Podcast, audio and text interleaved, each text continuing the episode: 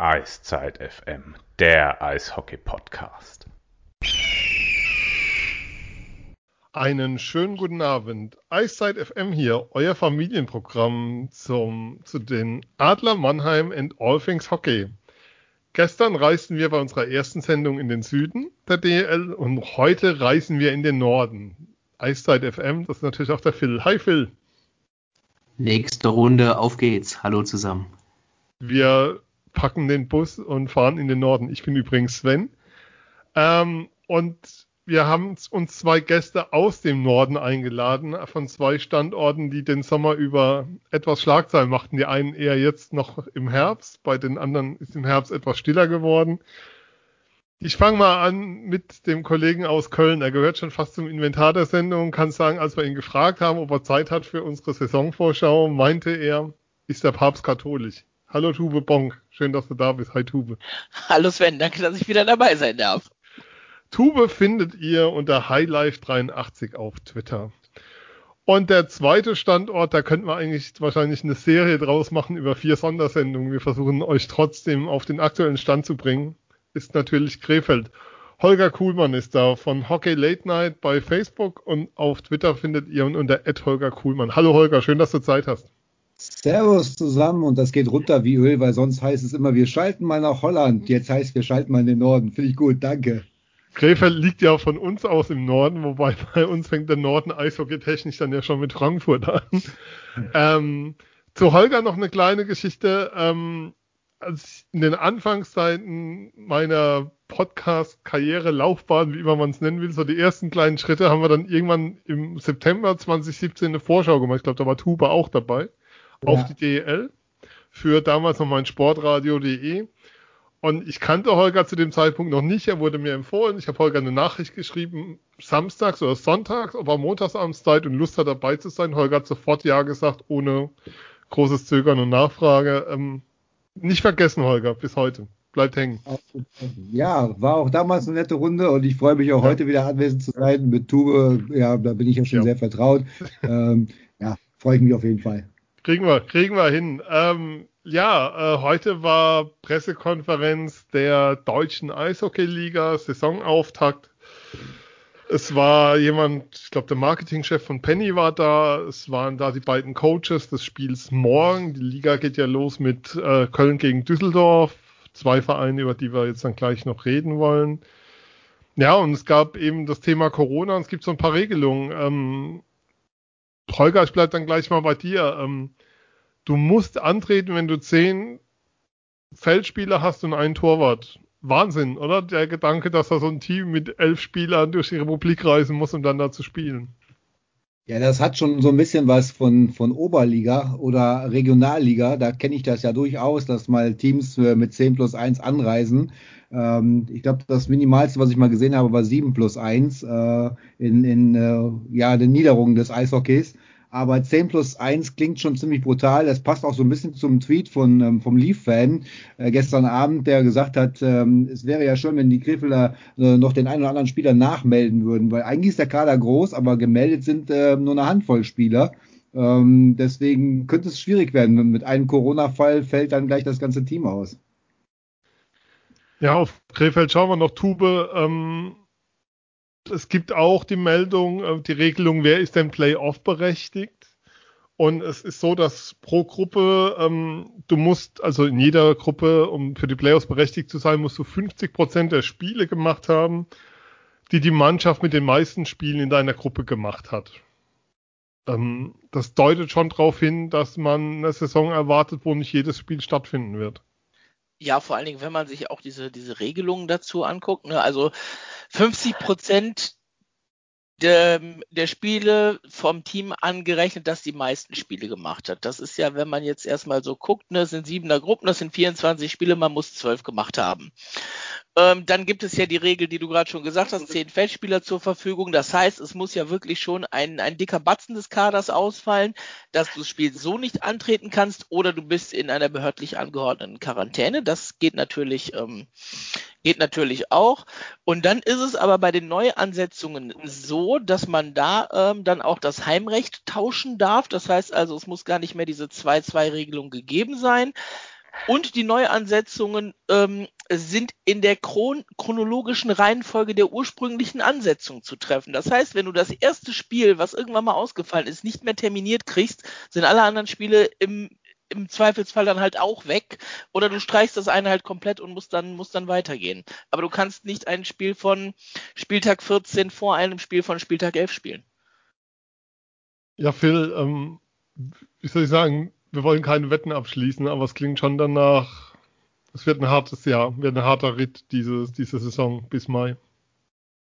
Ja, wir hatten es ja gestern schon davon. Viele Unwägbarkeiten, auf die man sich einstellen muss, mit denen man sich arrangieren muss. Es wird wohl viel gewürfelt äh, werden in, in dieser Saison. Von daher Einsätze auf den Tisch und dann schauen wir mal, was rauskommt. Dann lasst uns doch mal auf die Vereine im Norden schauen. Ähm, ich kann sagen, wir fangen auch heute wieder, wir gehen auch heute wieder den Endstand der Tabelle durch der Saison 1920, nachdem sie ab, nach dem Abbruch ähm, und gehen da sozusagen aus dem Keller nach oben vor. Und im Keller finden wir auf Platz 13 ähm, die Iserlohn Roosters, was den Norden angeht. Ähm, ein Team Tube, wo lange unklar war, ob sie antreten, wo es wohl unter den Gesellschaftern auch divergierende Meinungen gab, ob man antritt, die jetzt aber natürlich wie alle anderen Teams doch antreten. Und wo sich im Kader schon einiges getan hat, wenn man drauf guckt. Ja, das ist auch eins dieser Teams, ähm, würde ich jetzt in dem Fall tatsächlich so ein bisschen vergleichen mit, mit Straubing und Augsburg. Alle drei haben den Cup nicht gespielt, alle drei sind sehr kleine DL-Standorte, ähm, jetzt von der Umgebung her. Und gerade bei, bei solchen Standorten ist natürlich das dann auch ein bisschen schwierig, sowas zu generieren, ähm, dass das eben auch mit so einer, mit so einer Nullrunde, also wenn gar keine Zuschauer zugelassen sind, halbwegs über die Bühne gehen kann. Ähm, Spieler hatten die, die Roosters relativ früh schon ganz ordentlich verpflichtet. Da sind ja jetzt am Ende, glaube ich, noch eins, zwei dazugekommen. Ähm, ich habe sie jetzt schon zweimal gegen die Haie spielen gesehen. Ähm, für mhm. zwei Teams, die seit einer Woche, Schrägstrich anderthalb Wochen ähm, im Training waren, so ungefähr war das schon ganz ansehnlich, hatte natürlich noch nicht ganz so diese, diese Qualität vom Cup, aber an sich, ich glaube, im Vergleich zum letzten Jahr ist der Kader der Roosters deutlich tiefer. Phil, wenn man draufschaut, da sind so ein paar Namen drin, die bei uns schon öfters gefallen sind im Podcast. Ähm, natürlich Brent Radecki, der aus Mannheim wieder zurückgeht nach Iserlohn, wo es ja ursprünglich auch mal geplant war, dass er wahrscheinlich zu den Haien geht, was dann nicht zustande kam. Gab, gibt ja noch andere Spieler, Tube, da kommen wir später noch zu. Ähm, Taro Jentsch ist jetzt in Iserlohn, Yannick Proske ist von den Jungadlern hingewechselt. Da tut sich schon ein bisschen was auch in die Richtung in Iserlohn.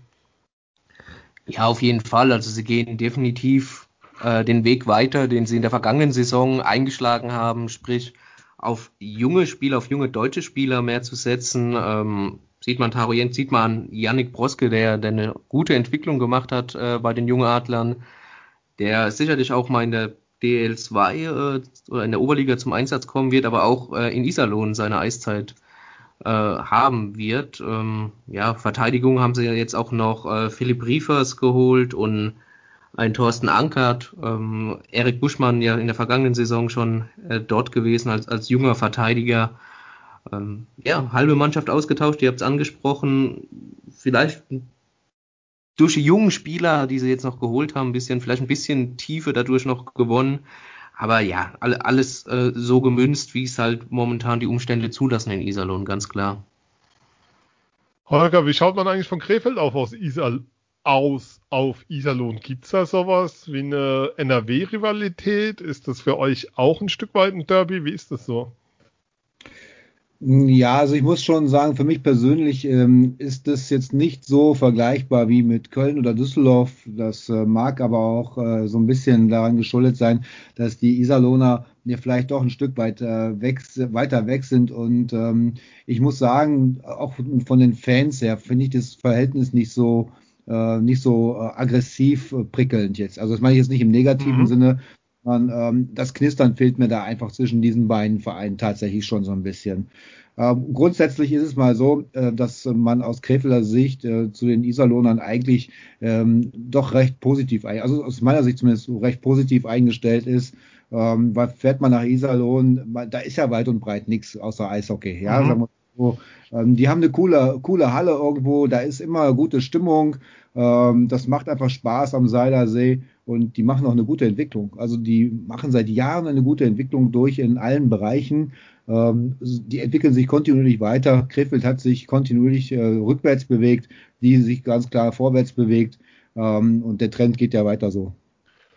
Tube, ähm, wenn man die Stimmung in der Halle am Seiler See kennt und diese, das ist ja sehr dicht da und von der Atmosphäre her, also für mich immer noch das Geilste, was ich bisher in der DL so erlebt habe. Ähm, ist Iserlohn auch von der sportlichen Seite her am härtesten betroffen, vom, wenn man so durch die Liga schaut, vom Ausschluss vom Publikum. Also mit am härtesten betroffen. Vielleicht werden sie gestern das Straubing da auch dabei ist. Weil das schon, der, das Publikum in Iserlohn schon ein Riesenfaktor ist in dieser Halle. Ja, ich würde sagen im Norden auf jeden Fall. Ne? Ähm, du hast Berlin, Köln und Düsseldorf, das sind die großen Hallen, ähm, da kriegst du im Zweifelsfall halt auch mal die Stimmung nicht ganz so mit transportiert. Ähm, du hast Krefeld, wo es sehr voll ist, wenn es gegen Düsseldorf und gegen Köln geht. Bei den anderen Spielen, Holger, korrigiere mich bitte gerne, wenn ich falsch liege, aber bei den anderen Spielen eher so ein, eher so ein mäßiger Besuch. Ähm, dann hast du Bremerhaven, die haben auch immer eine, immer eine volle Halle. Ähm, da ist die Stimmung meiner Meinung aber nach nicht ganz so gut wie in Iserlohn. Vielleicht mhm. auch, weil es ein bisschen unterkühlter ist oben im Norden. Und in Wolfsburg, so, äh, da braucht man, nicht, braucht man nicht zu, zu, nichts zu, zu sagen. Ne? okay, dann lasst uns doch das Kapitel Iserlohn an der Stelle schließen und zum Tabellenzwölften kommen, der Vorsaison, der Regular Season, der Hauptrunde der Vorsaison. Das war das Wort, was ich suchte. Die Krefeld-Pinguine. Und hm. ich kann sagen, ich habe mir zu jedem Team Notizen gemacht in der Vorbereitung. Ich habe bei Krefeld einfach nur ein großes Fragezeichen hingehauen auf den Zettel und dachte, wir haben ja Holger da. Holger, was passiert, was passiert da gerade in Krefeld? Kannst du es für uns irgendwie erklären, darstellen? Tob dich aus. The stage is yours. Also zunächst einmal gab es einige positive Entwicklungen. Ich meine, Krefeld ist ein Standort, ihr wisst es selber. Ähm, wir haben eigentlich immer irgendwie was gesucht, wo wir ähm, mitleidig angeschaut wurden, die Fans, und äh, das Kopfschütteln immer recht groß war über die Entscheidungen der letzten Jahre, die getätigt wurden. Das war schon ein Dilemma. Altgesellschafter Schulz ähm, ist ausgestiegen und ähm, hat ähm, einen Mikhail Ponomarev mit ins Boot geholt, äh, wo es da auch Unstimmigkeiten gegeben hat. Dann gab es den Austritt von Ponomarev, äh, das fast Ende der Pinguine. Dann die Rettung aus der Schweiz. Ähm, auch da ist das Konstrukt sehr undurchsichtig. Ähm, dann kam ein Unternehmensberater an die, an die Westparkstraße, also ich nenne ihn Eishockey-Unternehmensberater, weil er eine ganz eiskalte Taktik hingelegt hat und gleich erstmal Publikumsliebling Peter vor die Tür gesetzt hat, weil er zu gut wäre für Krefeld und zu teuer. Ähm, und äh, aber es gab dann natürlich schon noch positive Aspekte, wie im Sommer ähm, ist der Markenauftritt der Pinguine komplett verändert worden. Da haben wir eigentlich gedacht, ja gut, okay, über die, über die äh, ähm, Apostel Pieter kann man dann vielleicht noch irgendwo hinwegsehen, äh, auch wenn es vielleicht äh, hätte glücklicher laufen müssen, eigentlich sein Abschied. Ähm, aber es muss halt manchmal auch ein unpopuläre, eine unpopuläre Entscheidung getroffen werden äh, zugunsten einer Weiterentwicklung eines Standortes. Da, da machen wir uns mal nichts vor. Ähm, da haben wir gedacht, okay, wir sind auf einem guten Weg. Aber die Nebengeräusche fingen ja dann äh, mit der neuen Gesellschaft dann ja genauso an äh, und reihten sich ja nahtlos an den alten Skandalen an, äh, wie die, die Vorgesellschaft ja auch.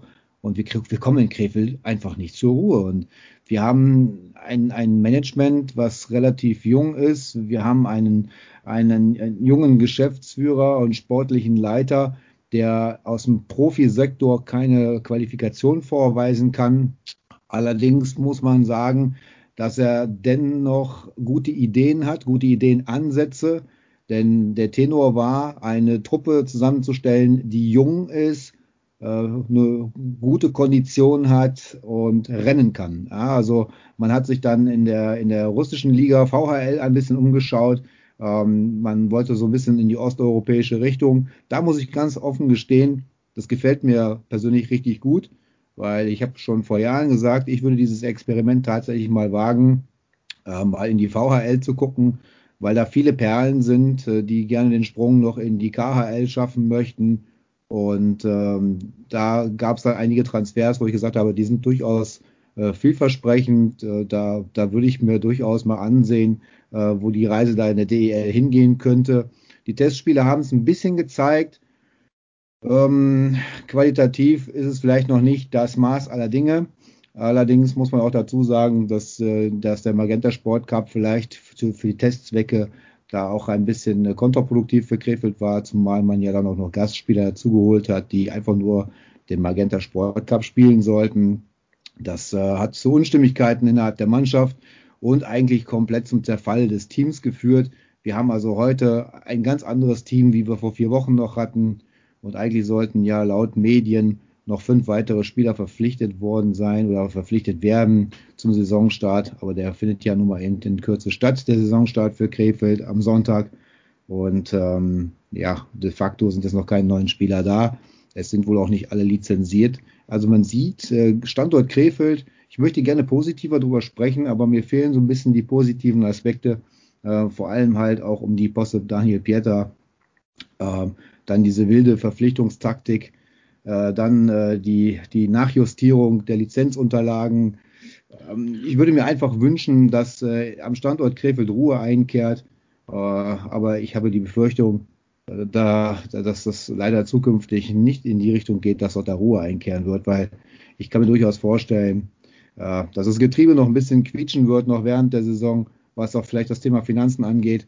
Und ich glaube einfach, dass man sich im Managementbereich überschätzt und äh, dann zum Sommer oder zum Ende der Saison die nächsten Nebengeräusche haben wird. Das ist meine persönliche Befürchtung und ich hoffe einfach mal das Gegenteil. Jetzt ist für mich die Frage, man hat einen neuen Gesellschafter, der hat Geld investiert, da ist ein neuer Geschäftsführer da, der relativ jung ist, ähm, wo zu lesen ist, dass er, wie soll ich sagen, gerne dokumentiert, dass es ihm finanziell nicht schlecht geht nach außen. Ähm, dann gab es ein, dann erinnere ich mich an einen Spielerstreik, ähm, also sozusagen das Warm-up wurde verweigert beim Magenta Sport Cup bei einem Spiel, weil da wohl montagsabends den Spielern noch mitgeteilt wurde, Leute, ihr müsst Gehalt noch weiter verzichten, sonst können wir nicht in die Saison. Ja. Und es gibt den Satz von Alanov, der mich dann doch erstaunt hat, endlich kann er mal in Ruhe Eishockey spielen, er weiß, dass er pünktlich sein Geld bekommt. Ja, das genau. Ist ja, der denkbar schlecht, eigentlich ist das so alles die denkbar schlechteste Grundlage, mit der man in der Saison starten kann. Ja, natürlich. Das ist ja auch nicht nur vor Eugen Alonov zu hören gewesen. Also durch die Blume haben auch die anderen Abgänge gesagt, dass die, dass die Zustände da nicht die allerbesten waren.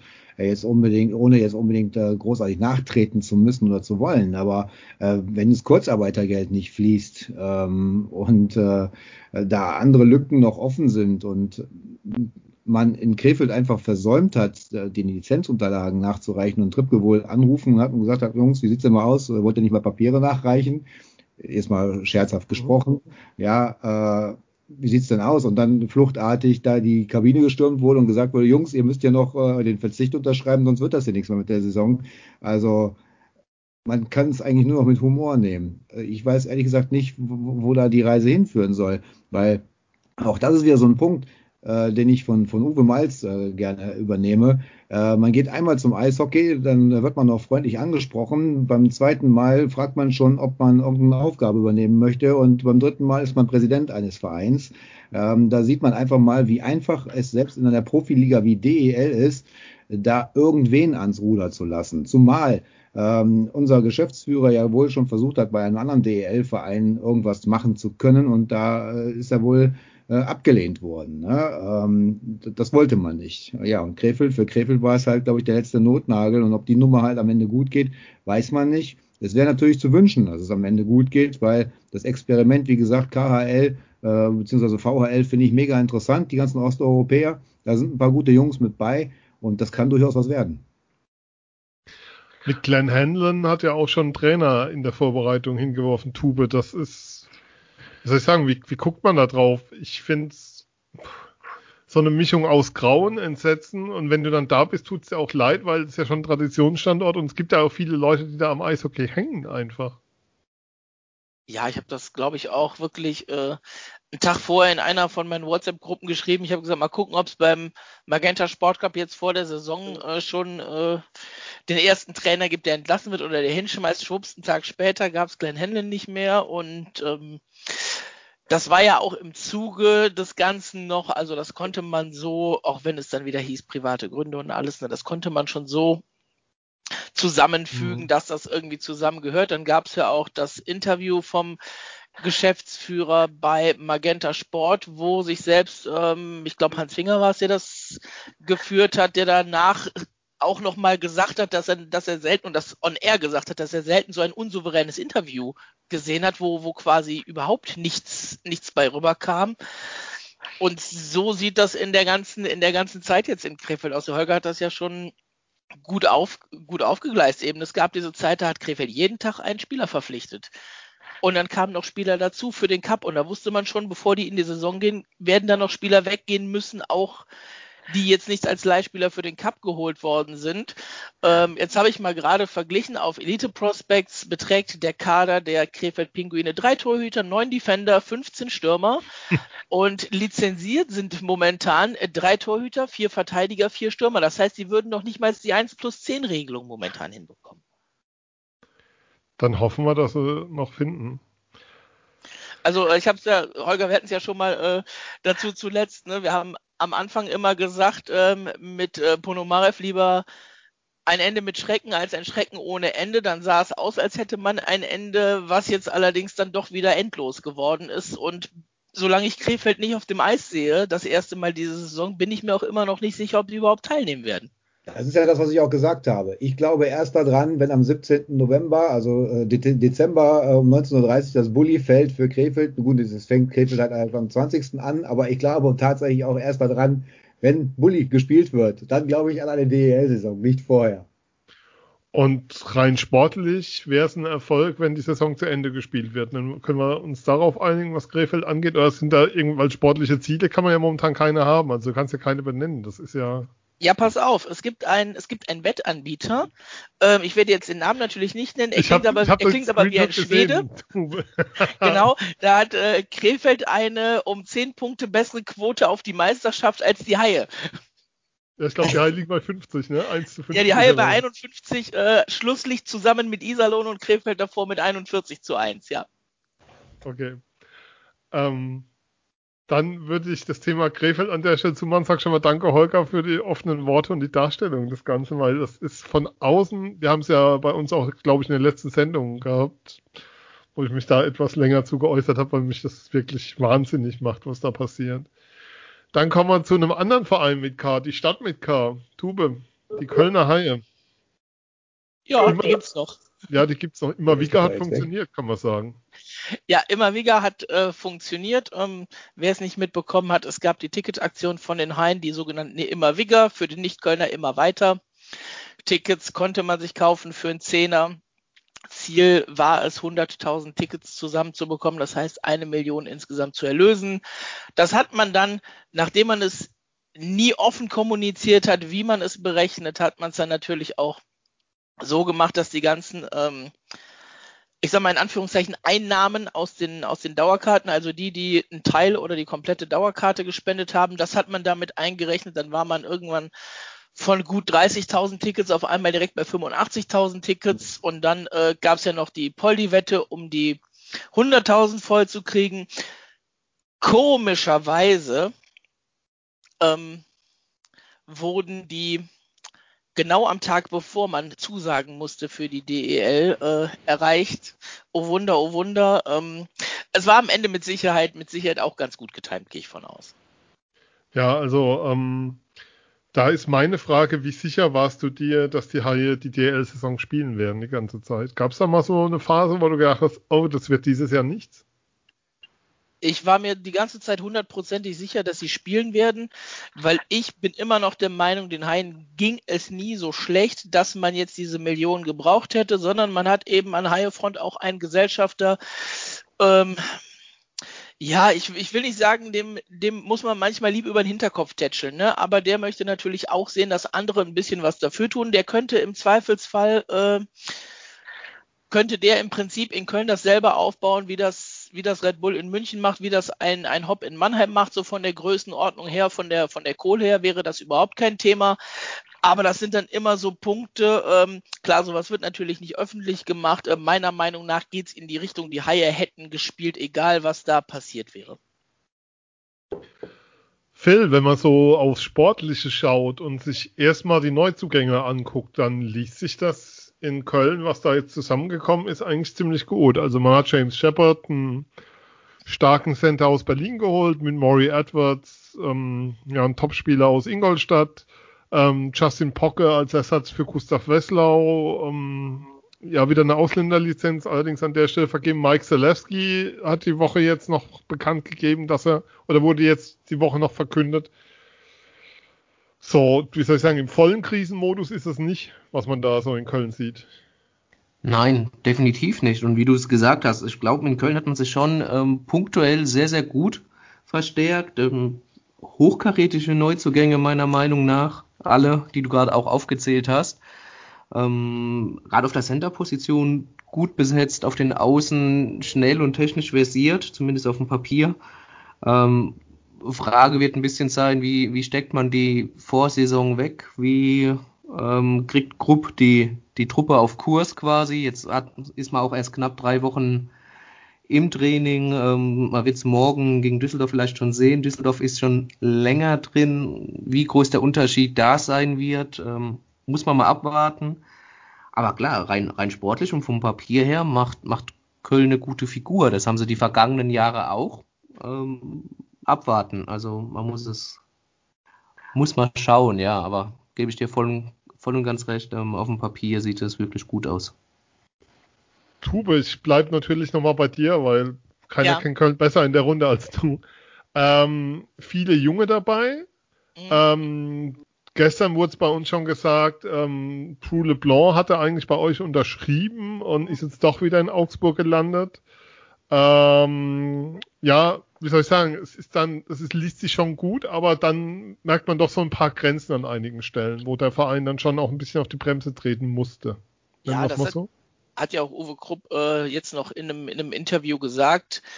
In einer anderen Situation hätte er gerne noch, ich glaube, es waren insgesamt vier oder fünf Spieler, er hat gesagt, ein bis zwei Verteidiger, zwei bis drei Stürmer, noch gerne dazu gehabt ähm, für die nächste Saison. Da waren auch einige Namen wohl schon fix, auf die man dann jetzt allerdings aus der gegebenen Situation verzichtet hat. Äh, Mike Zalewski jetzt spielt dem Vernehmen nach, ähm, so stand es auch in der Presse zu lesen, für einen Mindestlohn.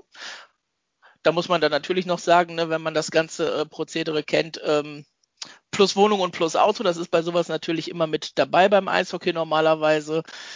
Ähm, ja, und wenn man dann guckt, wann die Spieler verpflichtet worden sind, ne, ähm, Maury Edwards war sehr früh klar, äh, Jamie Shepard war sehr früh klar. Und danach ist dann aber auch nicht mehr viel gekommen. Also viel geholt haben die Haie nicht mehr. Ein Torwart musste man irgendwann mhm. noch mal holen. Das war dann eben Justin Poggi ein ganz anderer Typ als, als Gustav Wesslau. Das hat man jetzt auch in den beiden Testspielen schon gesehen. Gustav Wesslau ja eher sehr ruhig, ähm, sehr bedacht, wenig Bewegung, verlässt seinen Torraum sehr ungern. Justin Poggi spielt, ähm, hat jetzt einer bei mir in der Gruppe geschrieben, spielt so was wie ein, wie ein modernen Libro im Eishockey, so oft wie der, wie, wie der aus dem Tor raus ist. Ähm, das muss man mögen, da muss man sich auch erstmal so ein bisschen drauf einstellen. Aber ansonsten, man hat ja eher mehr Spieler abgegeben, als dass man dazu bekommen hat und man muss jetzt so gut du das eben auch gesehen hast, Phil, äh, da muss natürlich was passieren, ähm, was man nicht erwarten kann. Ne? Ein John Matsumoto, der letztes Jahr nicht so gezündet hat in Köln, der muss dieses Jahr wieder so zünden wie vorher. Ein Marcel Müller sollte jetzt wieder richtig fit sein, dass er auch wieder ein bisschen was mehr bringen kann. Äh, Jason Akerson hat letztes Jahr die meisten Schüsse in der Liga abgegeben und ich glaube von den Top 20 Spielern mit den meisten Schüssen hat er die schlechteste Schussquote gehabt. Auch da ähm, muss man gucken. Jamie Shepard muss in Köln ankommen. Jetzt ist ein Sebastian Uvira wieder verletzt, der letzte Saison auch mal äh, die Scheiße an den Kufen hatte, wo man eigentlich gedacht hat, jetzt muss da wieder was kommen, dass er wieder zurückkommt.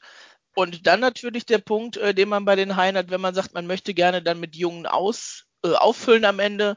Da sind aber jetzt vier Stück bei der U20-WM erstmal. Ne, und die fallen dann jetzt erstmal für die, für den ersten halben, dreiviertel Monat weg.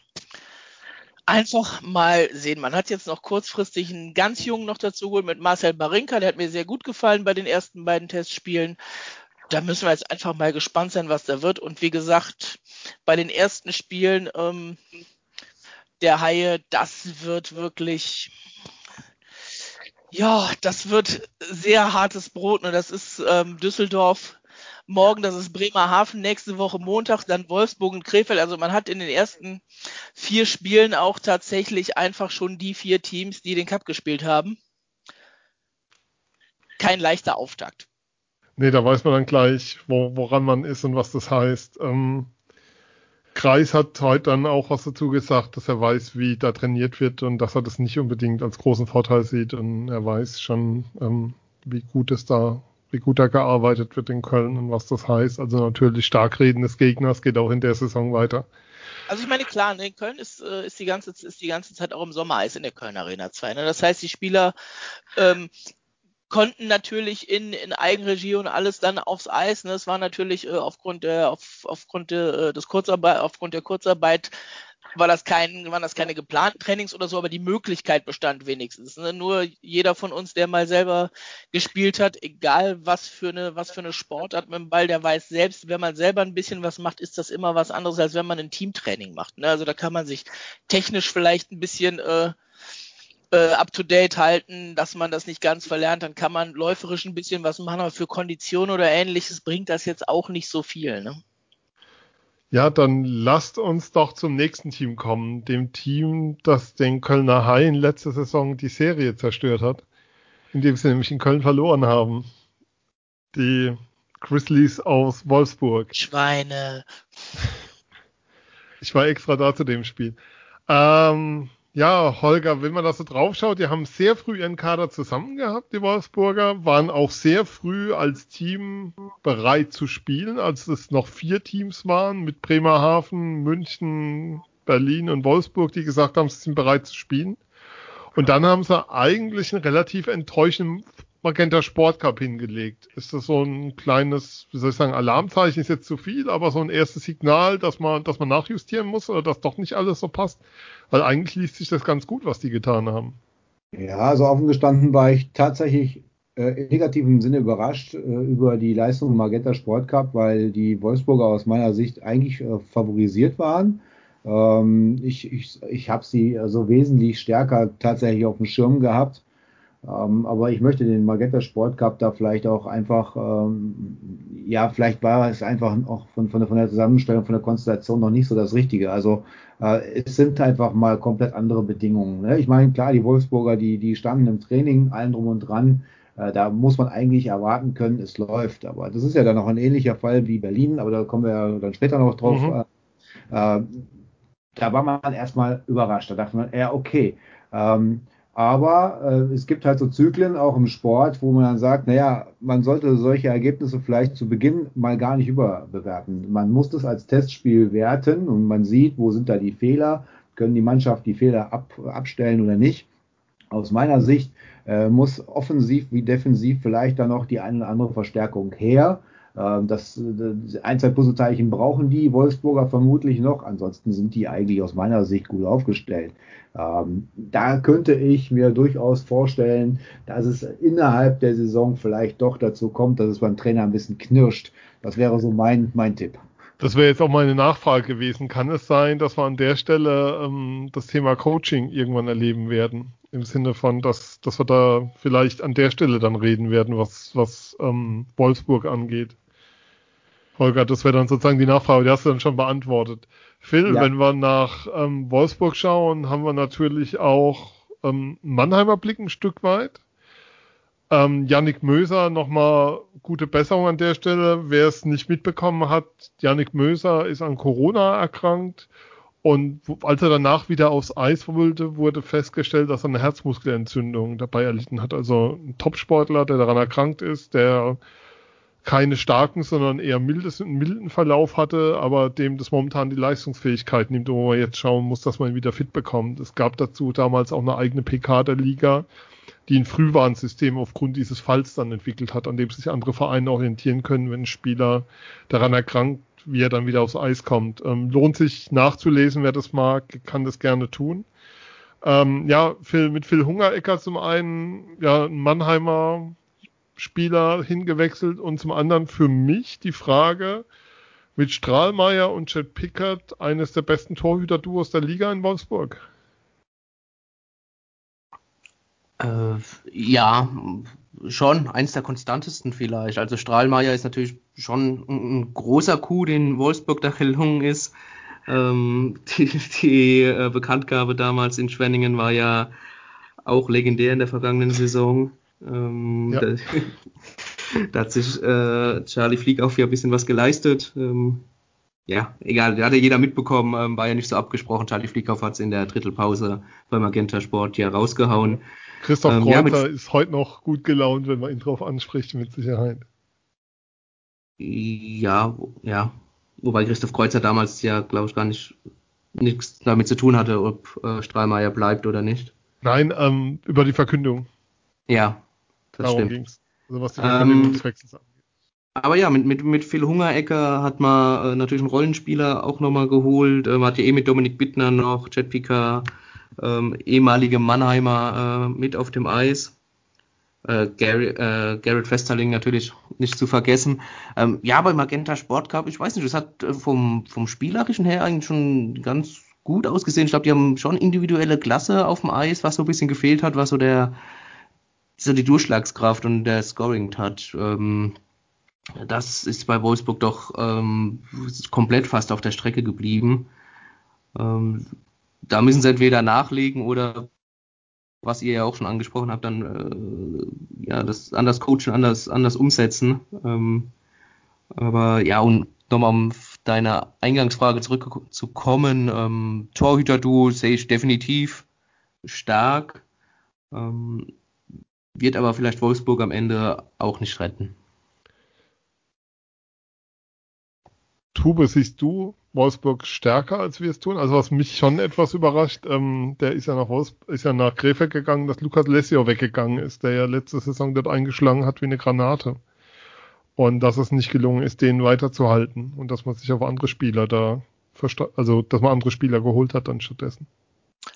Ja, muss man schauen. Ne? Also es ist, glaube ich, auch wieder wieder so ein Ding. Ähm, Krefeld im äh, in der Zeit, als die Spieler verpflichtet haben, ähm, plus ja. dass Lesio natürlich auch eine, äh, eine Verletztengeschichte in, in Wolfsburg und ich glaube auch vorher schon hatte, so dass man da jetzt, glaube ich, auch nicht ganz so jeden Cent umgedreht hat. Ähm, um den, um, um den Spieler am Ende zu halten. Ähm, man hat sich meiner Meinung nach sehr, sehr gut verstärkt. Ähm, muss man, muss man sehen. Also klar, ne, im Cup waren sie jetzt, waren sie jetzt wirklich ähm, unter Wert im Prinzip. Ähm, wo du sagst, offensiv gerade eben, das war nicht so, nimmt man das Spiel gegen die DEG raus. Ich glaube, das war das, das erste Spiel, das 7 zu 0, wenn ich es richtig im Kopf habe. Mhm. Ähm, dann sieht das natürlich wirklich ganz, ganz schwach aus, ähm, was sie da offensiv hingelegt haben. Und dann bin ich bei Holger.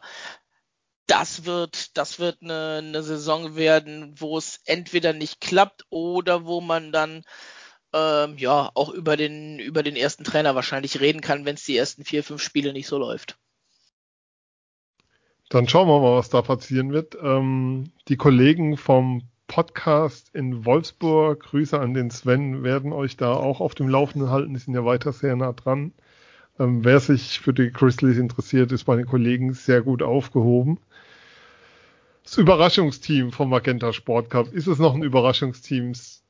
Holger, sind die das permanente Überraschungsteam? Werden es auch wieder eine Überraschung im nächsten, in dieser Saison werden, die Fischtown und Pinko ins Bremerhaven? Ist das überhaupt noch eine Überraschung, was sie abliefern oder sind die einfach so gut? Äh, das ist einfach äh, ein Team, die einfach kontinuierlich äh, sich entwickeln, eine gute Arbeit machen. Ähm, für mich sind sie jetzt nicht so die riesengroße Überraschung. Im Gesamtkontext betrachtet mit Sicherheit ja aber sie verstehen einfach wirklich äh, Zugänge, Abgänge gut zu kompensieren. Ähm, die, also dieses glückliche Händchen muss man auch einfach mal haben. Ne? Und äh, mit Thomas Puppisch an der Bande, da haben die, glaube ich, auch einen guten Mann, der auch einfach weiß, diese Spieler zu integrieren und äh, wie man es einfach machen muss. Ich muss schon sagen, über die Spielweise bin ich ein bisschen erstaunt. Es ist attraktives Eishockey, was in Bremerhaven gezeigt wird. Äh, ich fand äh, das, das Spiel in den ersten beiden Saisons nicht so attraktiv, aber es war halt effektiv. Und äh, wenn man sich das halt jetzt anschaut, die spielen nicht mehr mit, sondern sie gestalten Spiele. Und das ist einfach eine wunderbare Wandlung. Und da muss ich sagen, Chapeau nach Bremerhaven. Ich meine, wir Krefeler kriegen es auch nicht hin, gegen die zu gewinnen. Das schaffen wir einfach nicht. Sie werden unser ewiger Angstgegner bleiben. Und ich rechne ganz stark auch innerhalb der Saison wieder ähm, durchaus mit einem mit einem Top 4 Platz für Bremerhaven. Ja, ähm, Phil, wir haben es ja gesehen im Halbfinale des Magenta Sport Cups, wie gut die sind. Ähm, wer mir, wer natürlich schon in den Spielen davor auffiel, aber auch da auffiel, Sieger Jeklic, kann das so ein Spieler, Spieler Player to Watch sein für dieses Jahr. Also ich fand die wirklich bombastisch gut gegen Mannheim. Ja, die komplette Reihe, wie du es jetzt am Ende, ja. glaube ich, gemeint hast, auch, ne? Jeklic, Verlic, Urbas, die, die ja. Slowenen-Reihe. Ähm, ja, die, das ist natürlich die, die Top-Reihe bei, bei Bremerhaven, keine, keine Frage. Ähm, klar, die, die Philosophie, die sie verfolgen, ist jetzt nicht meine Philosophie, das ist ein alter Hut. Das hat das eine hat aber nichts mit dem anderen zu tun, das ist eher ein Problem der DEL als ein Problem von Bremerhaven. Sie bewegen sich in dem Rahmen, in dem sie sich bewegen, äh, sensationell finde ich. Ähm, diese Einsatzfreude, die sie bisher gezeigt haben, ähm, ist beeindruckend. Ähm, ja, Testspiele, klar. Sie waren aber vergangene Saison und die Saison davor schon äh, schon stark, sind jeweils in die Playoffs gekommen und scheinen jetzt sogar noch mal eine Schippe draufzulegen. Ähm, man muss definitiv mit Bremerhaven rechnen. Viel mehr habe ich dazu jetzt eigentlich auch nicht zu sagen. Die Frage ist natürlich noch äh, die Tiefe im Kader. Natürlich, wir haben es gestern auch schon angesprochen, äh, viele Unwägbarkeiten, man weiß nie, was passiert. Da kann so ein tiefer Kader natürlich helfen, wenn sie da aber gut durchkommen. Also tiefer Kader hilft immer, so oder so, egal was für eine Saison ist. Ähm, wenn sie da aber einigermaßen gut durchkommen, dann sind sie definitiv ein, ein Anwärter auf die Playoffs, keine Frage. Tube, wenn ich da drauf schaue, dann haben sie natürlich zwei Spieler verloren mit Sengeli und Espeland, die ähm, zu Berlin gegangen sind. Das ist sozusagen die eine Ebene. Aber auf der anderen Ebene haben sie es geschafft, den Kader mehr oder minder zusammenzuhalten. Also Jan Urbas wird wahrscheinlich seine Karriere irgendwann mal in Bremerhaven beenden. Sie haben es geschafft, mit Brandon Maxwell einen Torhüter nach Bremerhaven zu holen, der, wenn ich mir seine Fangquoten anschaue, da immer weit über 90 Prozent gehalten hat, der auch fürs Team USA bei den Olympischen Spielen dabei war. Es war jetzt kein Riesenerfolg, die Olympischen Spiele fürs Team USA, aber trotzdem, er war im Kader. Ähm, da, die werden nicht schlechter. Ist so meine Wahrnehmung, wenn ich drauf schaue.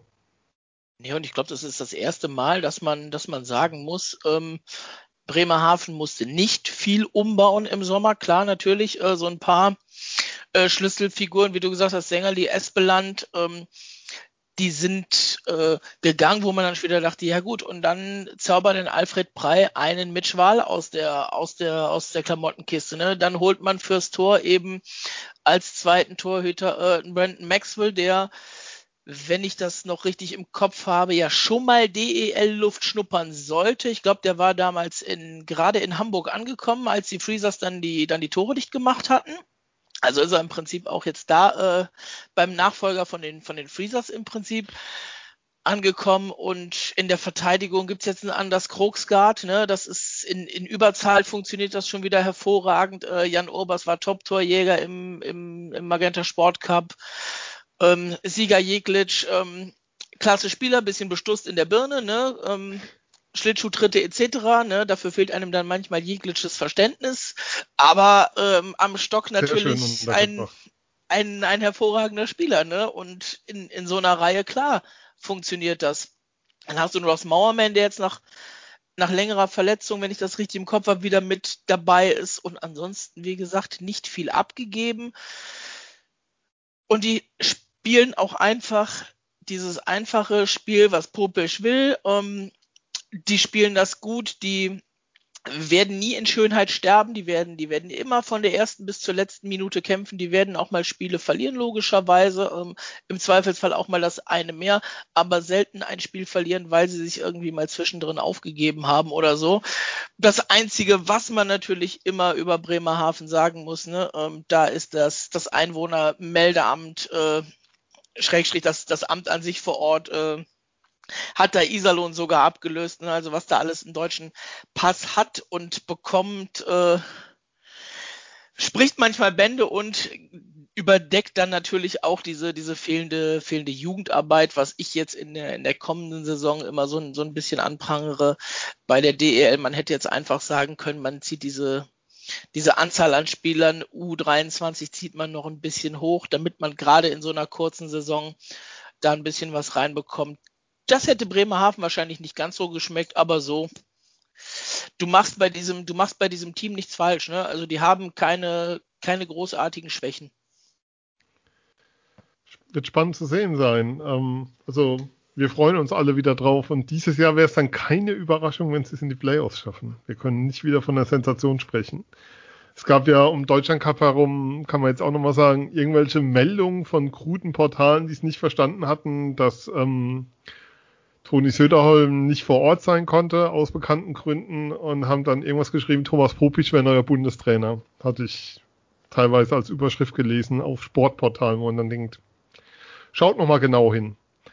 Aber dann lassen wir die beiseite. Holger, dein Lieblingsverein, die Düsseldorfer EG, war letzte Saison Fünfter. Ähm, ja.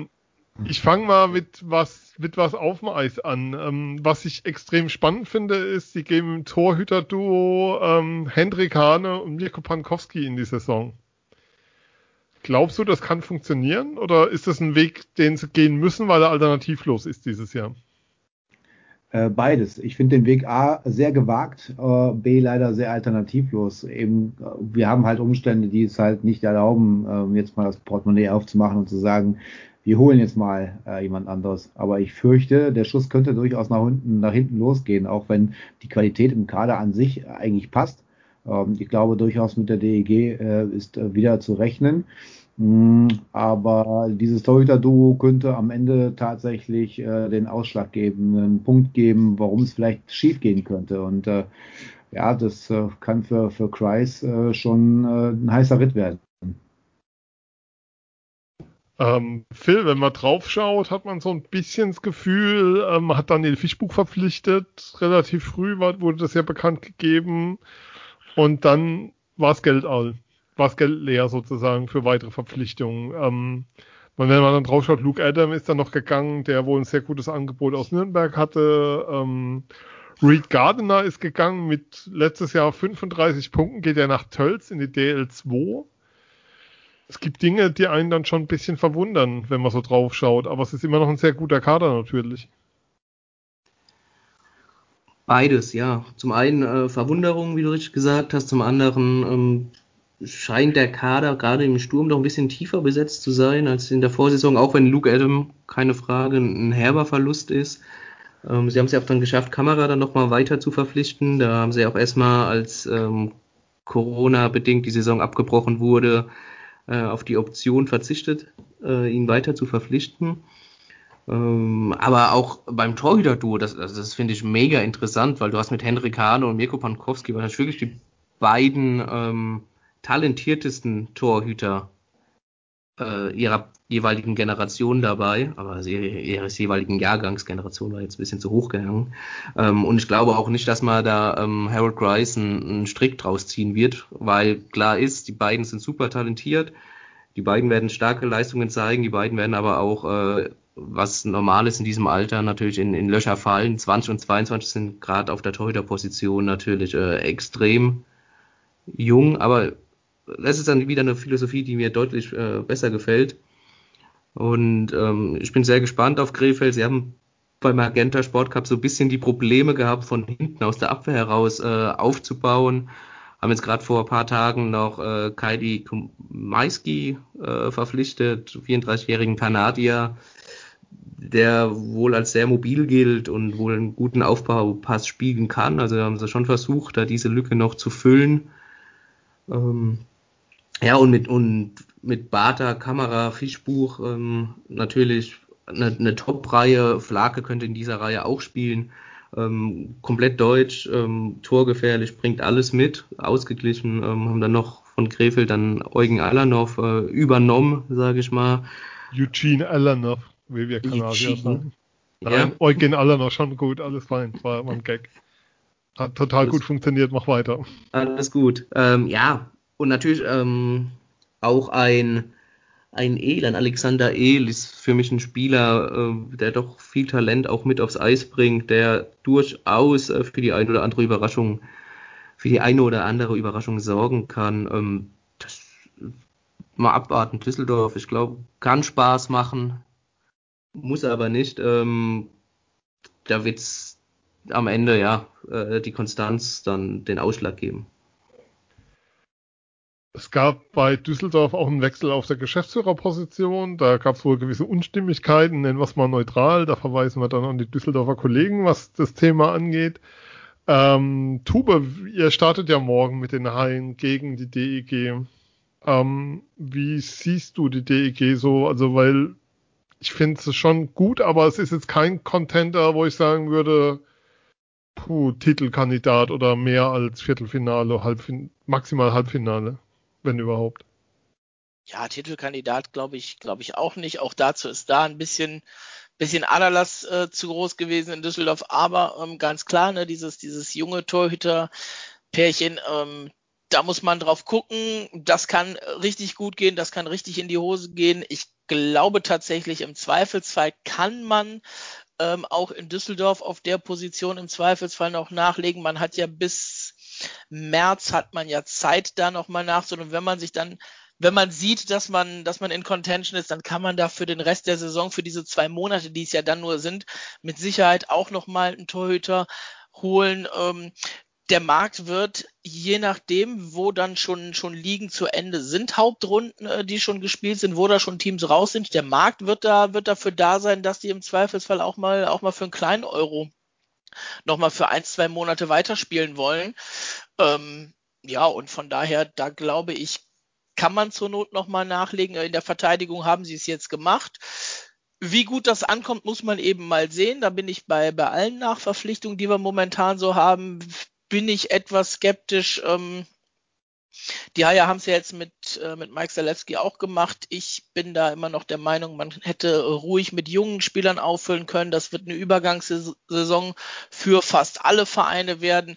Muss man da jetzt noch einen 34-jährigen Kanadier holen, der so seine beste Zeit, wenn man sich die Statistiken anguckt, schon hinter sich hat? Ähm, muss man auch den Leuten verkaufen, die auf, äh, auf, auf Geld verzichten. Ne? Also von daher, das muss, muss auch erstmal in der, in der Kabine durch. Da, da kann der Spieler nicht mal was für, dass er da reinkommt und dann trotzdem erstmal nicht unbedingt direkt ein Teil des Teams wird. Weil eben, weil eben die Front dann vielleicht ein bisschen breiter ist. Aber ansonsten Düsseldorf hat ein, zwei gute Reihen ähm, vorne sowie hinten und alles, was dann hinten rauskommt, da können sich dann auch da ähm, gerade im Sturm ein paar Junge weiter zeigen. Ähm, da ist ein, ist ein Charlie Janke noch mit dabei, da ist ein Alex Ehl, der wurde schon genannt, ein Tobi Eder ist auch erst 22 mit dabei. Man darf Daniel Fischbuchen nicht rauslassen, der ist natürlich inzwischen aus diesem jungen Alter raus, hat letztes Jahr aber auch erst in Nürnberg diesen ersten richtig großen Schritt gemacht. Das muss er jetzt ähm, dann in Düsseldorf auch einmal bestätigen. Ich sehe sie nicht, nicht ganz so schwach, aber wirklich, es wird viel davon abhängen, wie dieses Torhüter-Duo funktioniert. An sich sind sie, wenn wir jetzt über eine normale Saison sprechen würden, würde ich sie so im, im Bereich 6 bis 10 einordnen. Also auf jeden Fall Pre-Playoffs, vielleicht noch mit dem Touch nach ganz vorne rein in die, in die ersten sechs momentan in der Nordgruppe, die sehr ausgeglichen scheint für mich. Äh, da ist alles drin, aber unter die ersten vier sollten sie eigentlich kommen. Da werde ich euch später auch noch tippen lassen. Da, ihr kommt hier auch nicht raus, ohne die vier Teams zu nennen. Holger, eine Frage, die ich gestern schon gestellt, die ich gestern auch gestellt hatte. Hat die Liga innerhalb dieses Umbruch, also dieser finanziellen Beschränkungen, die jetzt einfach da sind, Gernot Trippke hat heute davon gesprochen, er rechnet ligaweit mit einem Umsatzrückgang von etwa 50 Prozent. Eine Chance verpasst zu sagen, wir geben uns eine Selbstverpflichtung, was den Einsatz junger Spieler angeht für diese Saison, weil wenn, weil wenn, wann willst du sie aufs Eis bringen, wenn nicht in so einer Situation?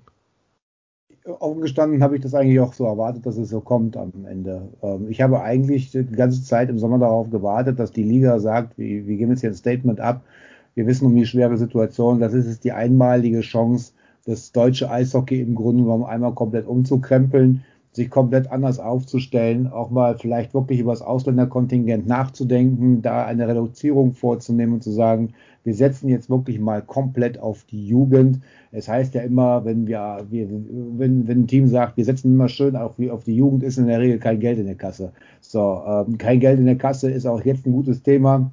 Äh, das, das tut halt nun mal eben weh, auch wenn viele Vereine vielleicht das, äh, die, die Förderung bekommen haben vom, vom Staat, die Unterstützung ähm, der eine oder andere Club vielleicht äh, virtuelle Karten verkauft hat und so weiter und so fort. Aber ähm, die, die Umsatzrückgänge sind ja, sind ja ähm, wirklich riesengroß und diese Lücken muss man schließen. Also wenn wir äh, es schaffen, dass alle 14 Teams am Ende mit einem blauen Auge davonkommen, ich glaube, dann können wir von einem wirklich hervorragenden Ergebnis sprechen. Ich äh, sehe hier einfach ein großes Versäumnis der Liga, ähm, da einfach mal rigoros vorzugehen und zu sagen, wir ändern jetzt einfach mal alles. Es kann doch nicht wirklich angehen, dass eine Liga und die Teams in der Spitze bis zu 80 Prozent auf Verkaufserlöse am Spieltag angewiesen sind. Also äh, da muss man noch mal die Kirche im Dorf lassen und mal darüber nachdenken, ob das eigentlich so von der Konzeptionierung und am Ende vor allem von der Lizenzierung überhaupt so richtig sein kann, dass alles so auf, auf äh, heiße Kante da äh, heiße Nadel gestrickt wird. Also über aller Liebe, wir hatten die Chance und sie ist nicht genutzt worden. Ich bin da ehrlich gesagt sehr enttäuscht drüber. Das lassen wir einfach genau so stehen. Dann reden wir über die Eisbären Berlin. Letztes Jahr Vierter nach der Hauptrunde. Phil, wenn man da drauf schaut, dann ist das ganz spannend. Die Berliner haben unglaubliche Qualität verloren, was gerade die Center-Position angeht. Sie haben Shepard nach Berlin abgegeben, Maxime Lapierre hat aufgehört Oprina, Ingolstadt, weiteren Namen, Austin Ortega, der eigentlich geglänzt hatte. Ähm, und wenn man da so drauf schaut, dann tauchen da so ein paar Spieler auf, die sie verpflichtet haben, die sehr, sehr spannend sind, aber eben auch sehr, sehr jung. Mit Parker Duomi, Hakon Hänelt, wir haben die Jungs ja schon erwähnt, Tobi Anschitschka ist zurück. Ähm, Leon Gawanke wird mit Sicherheit nicht lang bleiben. Ich glaube auch ehrlicherweise nicht, dass der ein DEL-Spiel machen wird. Aber Nino Kinder ist dabei. Das ist, ein, das ist eine sehr spannende Mischung, die da Berlin sich zusammengestellt hat. Definitiv. Äh, Berlin, oh mein Gott, ich glaube, wo anfangen, wo aufhören. Ich habe ganz viel äh, auf dem Zettel stehen, vor allem viele Fragezeichen. Ähm, als sie Parker Tuumi äh, verpflichtet haben, da hatten sie auch schon Matthias Niederberger unter Vertrag, wo ich glaub, gedacht habe, oh, okay, auf dem deutschen Sektor, da haben sie sich richtig stark äh, verstärkt. Äh, Zengerli kam noch dazu, rein sportlich betrachtet auch eine, eine Verstärkung. Äh, Espeland mit dabei. Ähm, das ist, das war schon richtig stark. Und dann natürlich Shepard verloren, das war klar. Dann kam jetzt raus, Opry ist weg, Lapierre mit dem Karriereende, Ende, das äh, nicht vorhersehbar war. Ja. Ranke hat jetzt auch sein seine Karriere beendet, äh, André Rankel, wobei er ja keinen neuen Vertrag mehr bekommen hat in, in Berlin, aber trotzdem natürlich auch eine Persönlichkeit, die in der Kabine fehlt. Äh, Lapierre ja auch so ein bisschen der große Mentor äh, von Lukas Reichel, hätte jetzt äh, Hakon Henelt äh, an die Hand nehmen sollen, so war zumindest der Plan, was man aus Berlin hört. Äh, ein herber Verlust, ähm, ja, so ein bisschen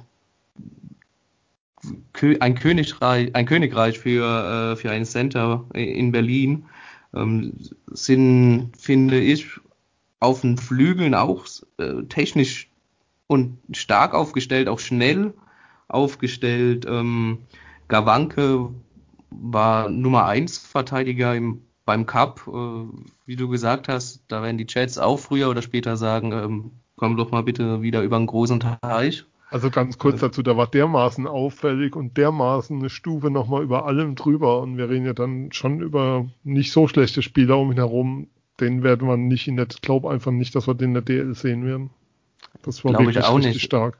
Ja, glaube ich auch nicht. Ähm, er hat ja auch eine, eine starke AHL-Saison gespielt, ähm, was in Deutschland vielleicht auch ein bisschen so unterm Radar läuft. Natürlich ein, ein deutscher Spieler in der AHL. Äh, das hat, haben nicht alle auf dem Zettel. Wir vier jetzt schon und viele andere, aber natürlich so allgemein. Und ähm, dass der jetzt so einschlägt, war nicht zwingend mitzurechnen, aber man konnte es doch schon erwarten. Ähm, ja, und er gibt natürlich auch eine gewisse Tiefe äh, in, der, in der Verteidigung. Ähm, bitterer Schlag äh, für Berlin, wenn er gehen sollte, wovon wir ausgehen dann haben sie natürlich die ganzen äh, Leihspieler gehabt äh, aus LA, die dann natürlich auch in den Special Teams zum Einsatz kamen. Jetzt sind die weg, jetzt sind die Special Teams nicht eingespielt. Äh, auch nochmal ein Punkt, der, der komisch ist. Äh, ja. Ich weiß nicht genau, was ich mit Berlin anfangen soll. Äh, Berlin ist am Ende trotzdem noch Berlin. Da kann am Ende wieder Großes entstehen. Wobei ich nicht glaube, dass es für, für einen ganz großen Coup reicht, wobei das sowieso schwer zu sagen ist, aber ähm, ist eine große Wundertüte für mich einfach. Was mich überrascht hat, Tube Berlin hat ja sehr früh angefangen zu trainieren. Die hatten ja auch früh Testspiele und haben sich dann beim Magenta Sport Cup, irgendwann wollen wir dann doch mal Lizenzgebühren von Magenta haben dafür, dass wir so oft nennen, aus meiner Sicht überraschend schwach präsentiert ich habe das so nicht erwartet, auch was ähm, Präsenz auf dem Eis anging, physisch, physisch, solche Dinge. Ähm, mir hat da ganz, ganz viel gefehlt. Ähm, ja, meine Frage ist dann ein Stück weit, Fingerzeig ist jetzt zu viel, aber Berlin hat dann doch mit mehr Problemen zu kämpfen, als man vielleicht dachte, weil sie ja so früh eben mit dem Vorteil frühe Vorbereitungen unterwegs waren.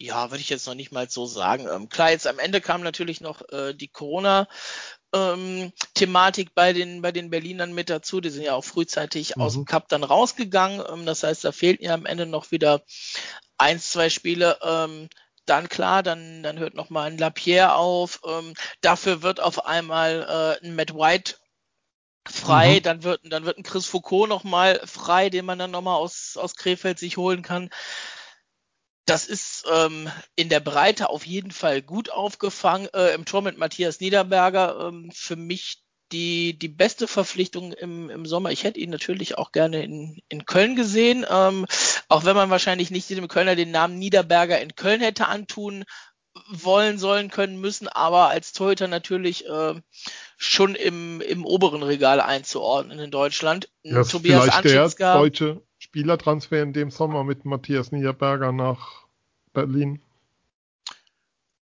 Ja, vielleicht. Also ich habe es jetzt tatsächlich nicht, nicht alle äh, auf dem Kasten. Schütz nach Mannheim ist natürlich auch äh, ein sehr guter deutscher Transfer. Euer Hass ist unter anderem. Und ähm, nee, aber das ist ähm, klar, wie gesagt, mit Anschitzka noch dahinter, der jetzt natürlich auch erstmal bei der bei der WM noch ist. Ähm, da muss man in Berlin sich halt noch was einfallen lassen, weil man eigentlich nur diese beiden Goalies bisher momentan im Kader hat. Da wird man also auf jeden Fall nochmal was tun müssen, wenn man nicht nur mit einem Goalie durch die ersten drei Wochen durchgehen will und niemanden hinten dran als Backup haben will, was weiß ich gar nicht. Wahrscheinlich zwar dieses Jahr erlaubt ist, aber es macht natürlich nicht viel Sinn.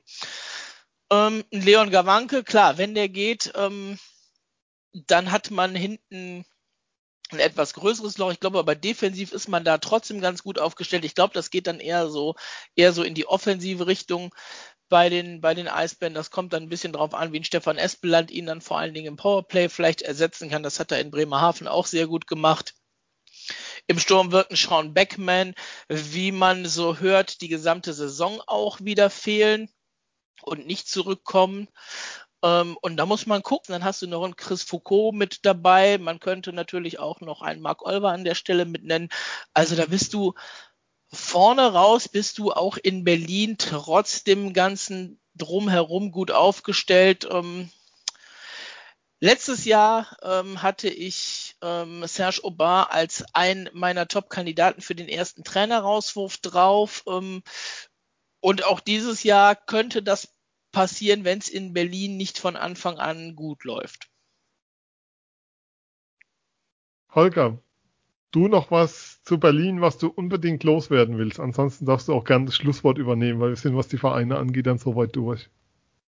Ja, also ich glaube tatsächlich für Berlin könnte es doch äh, ein Stück weit eng werden, wie auch die Vorbereitung jetzt gezeigt hat. Ich meine, Marcel Nöbels hat ja auch die Tage irgendwann gesagt, äh, wir müssen dringend die Erwartungshaltung in Berlin runterschrauben. Und ich glaube, das sagt eine Menge aus, äh, wenn, wenn, äh, wenn ein Topspieler dann auch sagt, dass die Erwartungshaltung mal runtergeschraubt werden muss. Ich glaube, äh, die gesamte Situation ähm, ist vielleicht auch bei den einen oder anderen schon im Kopf angekommen und hängen geblieben. Ähm, die Niederlagen, die sie sich da im Magenta Sport Cup da geholt haben in der Vorbereitung. Ähm, das, da, da ist ordentlich Arbeit zu tun, weil trotz, ich sag mal, der guten Zugänge der Berliner ähm, fand ich das schon echt überraschend schwach. Aber ich bin äh, positiv gestimmt über den Saisonverlauf. Ich denke mal, die Berliner, die werden mit Sicherheit noch den ein oder anderen äh, noch dazu holen, äh, über Kooperationspartner oder wie auch immer. Wer noch tiefere Informationen will zu den Eisbären, findet das bei den Kollegen von Hauptstadt Eishockey, die wir natürlich an dieser Stelle auch herzlich grüßen. Damit sind wir mit unserem Ritt durch den Norden durch. Sieben Teams. Jetzt bleibt natürlich die Frage, und heute, Phil, fange ich mit dir an, weil ich glaube, gestern war es auch so. Welche vier davon schaffen es in die Playoffs? Ja, gestern war es auch schon so, aber kein Problem, mache ich gerne. Ähm, ja, jetzt mal ganz äh, unpopulär äh, Bremerhaven für mich vorne mit dabei, Düsseldorf, Waldhube da ist zu Gast auch noch die Kölner. Und dann äh, ist die Frage, dann ist die Frage, ob Wolfsburg oder, oder Berlin, aber ich glaube, Berlin hat dann doch äh, die, die höhere Breite, also äh, ist Berlin dann noch auf Platz 4 für mich. Stand jetzt. Tube. Ja, ich komme nicht drum rum, ne? Nee. Das Sag ist einfach schwierig. drei neben Köln. Nee, das, das, das, das ist tatsächlich schwierig, ne? Also, ähm, ich habe bei zu vielen Teams im Norden zu viele Fragezeichen, die alle schief gehen können. Also mit den, mit den Südteams bin ich da, glaube ich, wäre ich gestern auch äh, deutlich einfacher zurechtgekommen. Ähm, ich sehe zwei Teams, die sicher durchkommen. Das ist Bremerhaven und das ist Berlin für mich. Und dahinter kann bis auf Krefeld eigentlich alles passieren. Also du hast zwei, zwei bin ich, bin ich sicher mit dabei. Ähm, einer fällt raus und dann werden es noch zwei aus vier. Köln, Düsseldorf, Wolfsburg und Iserlohn, die vielleicht mit ein bisschen Außenseiter. Ich will einfach nur vier Teams haben. Ja, ja, ich weiß. Ich sag Köln natürlich, die äh, werde ich nicht außen, außen vor lassen an der Stelle. Ähm, und dann äh, muss ich mich entscheiden zwischen Wolfsburg und Düsseldorf. Und ich sage, weil Düsseldorf äh, mit den Goalies ein Problem kriegen wird und weil Wolfsburg früh genug den Trainer wechseln wird, wird Wolfsburg das vierte Team sein. Holger, wie schaut's bei dir aus? Ja, als letzter ist es natürlich immer, immer fies, aber ich muss du da bist mein... vorletzter, ich muss auch noch, ich komme da nicht drum Oh, okay, okay. ähm, Krefeld wird es definitiv äh, nicht in die Playoffs schaffen. Da habe ich äh, so meine ganz großen Zweifel. Aber äh, für mich ist ähm, ganz, ja, also ganz klar für mich ähm, die Fishtown Penguins sehe ich als gesetzt für die Playoffs und ähm, ich sehe tatsächlich aber auch die Haie äh, unter den ersten vier. Und danach äh, fängt es für mich an, so ein bisschen schwierig zu werden äh, zwischen Berlin und äh, Wolfsburg, Düsseldorf. Äh, also ich sage, äh, die, die Grizzlies schaffen es am Ende auch in die Playoffs und ähm, ich will mal den Außenseiter tippen, Isol und Roosters. Okay. Spannend. Ähm, ich bin dieses Mal nicht der Außenseiter, der war ich bei der Südgruppe. Aber auch nur, weil mich die Kollegen da unter Zwang setzten. Einer musste den, den Move machen. Ähm, ich gehe mit den Eisbären, ich gehe mit Bremerhaven, ich gehe mit Düsseldorf und ähm, ich gehe mit Köln. Ähm, ich glaube, dass Wolfsburg es nicht schaffen wird, bei den fünf da einzugreifen. Iserlohn sehe ich, sehe ich einfach zu weit weg, was den Kader angeht. Aber was soll ich sagen? Wir sind durch. Ähm, mir bleibt noch kurz der Werbeblock für Eiszeit FM an der Stelle erstmal. Ihr findet uns bei Facebook, bei Instagram und auf Twitter unter Eiszeit FM. Ihr könnt in unsere Telegram-Gruppe beitreten, wenn ihr mögt. Ähm, freuen uns da immer über neue Mitglieder, die mitdiskutieren wollen. Zum Eishockey natürlich Schwerpunkt Adler ist da ganz klar. Ähm, bei Telegram einfach suchen Eiszeit FM im Messenger ähm, und dort beitreten und dann Spaß haben. Wir freuen uns auf euch. Und ihr könnt unseren kleinen Familien-Podcast unterstützen bei Steady, Steady HQ, also HQ geschrieben, .com slash EiszeitFM. Wir freuen uns da über jeden, der uns fördert, unterstützt, Zuwendung zukommen lässt, Weihnachtsgeschenke schickt. Herzen, Lebkuchen, was auch immer. Nein, wir freuen uns natürlich, wenn ihr uns unterstützt. Und ich crash jetzt mal die Sendung. Den Sven, weil er es nie sagt, den findet ihr bei Twitter unter @zugzwang74. Wer es noch nicht weiß, ja, danke Tube, hast du schön gemacht. Ich danke dir. Aber Tube, wenn ich dir schon Danke sage, dann sage ich mal wieder vielen Dank für deine Zeit, du altes Sendungsinventar. Immer gern. Sehr gerne. Vielen Dank für die Einladung. Holger, deine Premiere bei uns. Ich hoffe nicht zum letzten Mal. Hat sehr viel Spaß gemacht. Vielen Dank für deine Zeit und Expertise. Ja, ich hoffe es natürlich auch und äh, wünsche euch allen auf jeden Fall eine tolle Eishockeysaison und äh, vielleicht äh, hört man sich dann im Laufe der Saison wieder. Ähm, wir wünschen auch den Krefeldern eine tolle Eishockeysaison. Das ist ironiefrei gemeint. Ich weiß nie, also man soll ja nicht alles zu negativ sehen. Ich weiß, ähm, die positiven Schlagzeilen haben es nicht gerade überwiegt, aber äh, wer weiß, am Ende, am Ende des Tages ähm, muss einfach einfach alles passen. Ne? Und es kann ja auch ein Eishockey-Wunder geben. Man weiß es ja nie. Phil, vielen Dank auch an dich natürlich, wie jedes Mal. Ja, Was wir schon mal noch sagen können, ist, wir haben ja gesagt, wir reisen durch den Süden, wir reisen in den Norden und morgen machen wir eine Stadtrundfahrt durch Mannheim. Also unsere Saisonvorschau auf die Adler kommt natürlich auch noch. Die Am werden wir morgen auch zu Hause. Ja, irgendwie schon daheim halt. Wobei wir sind ja beide linksreinig. Das ist ja dann immer die Frage, ob das dann als daheim gilt an der Stelle. Aber nein, es gibt noch eine Saisonvorschau auf die Adler, die findet ihr wahrscheinlich morgen Abend dann in euren Podcatchern und dann habt ihr das komplette Paket für die Saison. Wir sagen vielen Dank, wünschen euch eine tolle Saison. Ähm, wir werden natürlich auch auf den Norden schauen. Ähm, bleibt gesund, hört uns weiter und hört uns immer und vielleicht dann auch noch morgen oder hoffentlich natürlich dann auch noch bei der dritten Sendung. Wir sagen bis bald, in diesem Fall bis sehr bald. Bis dann, tschüss. Ciao. Ciao.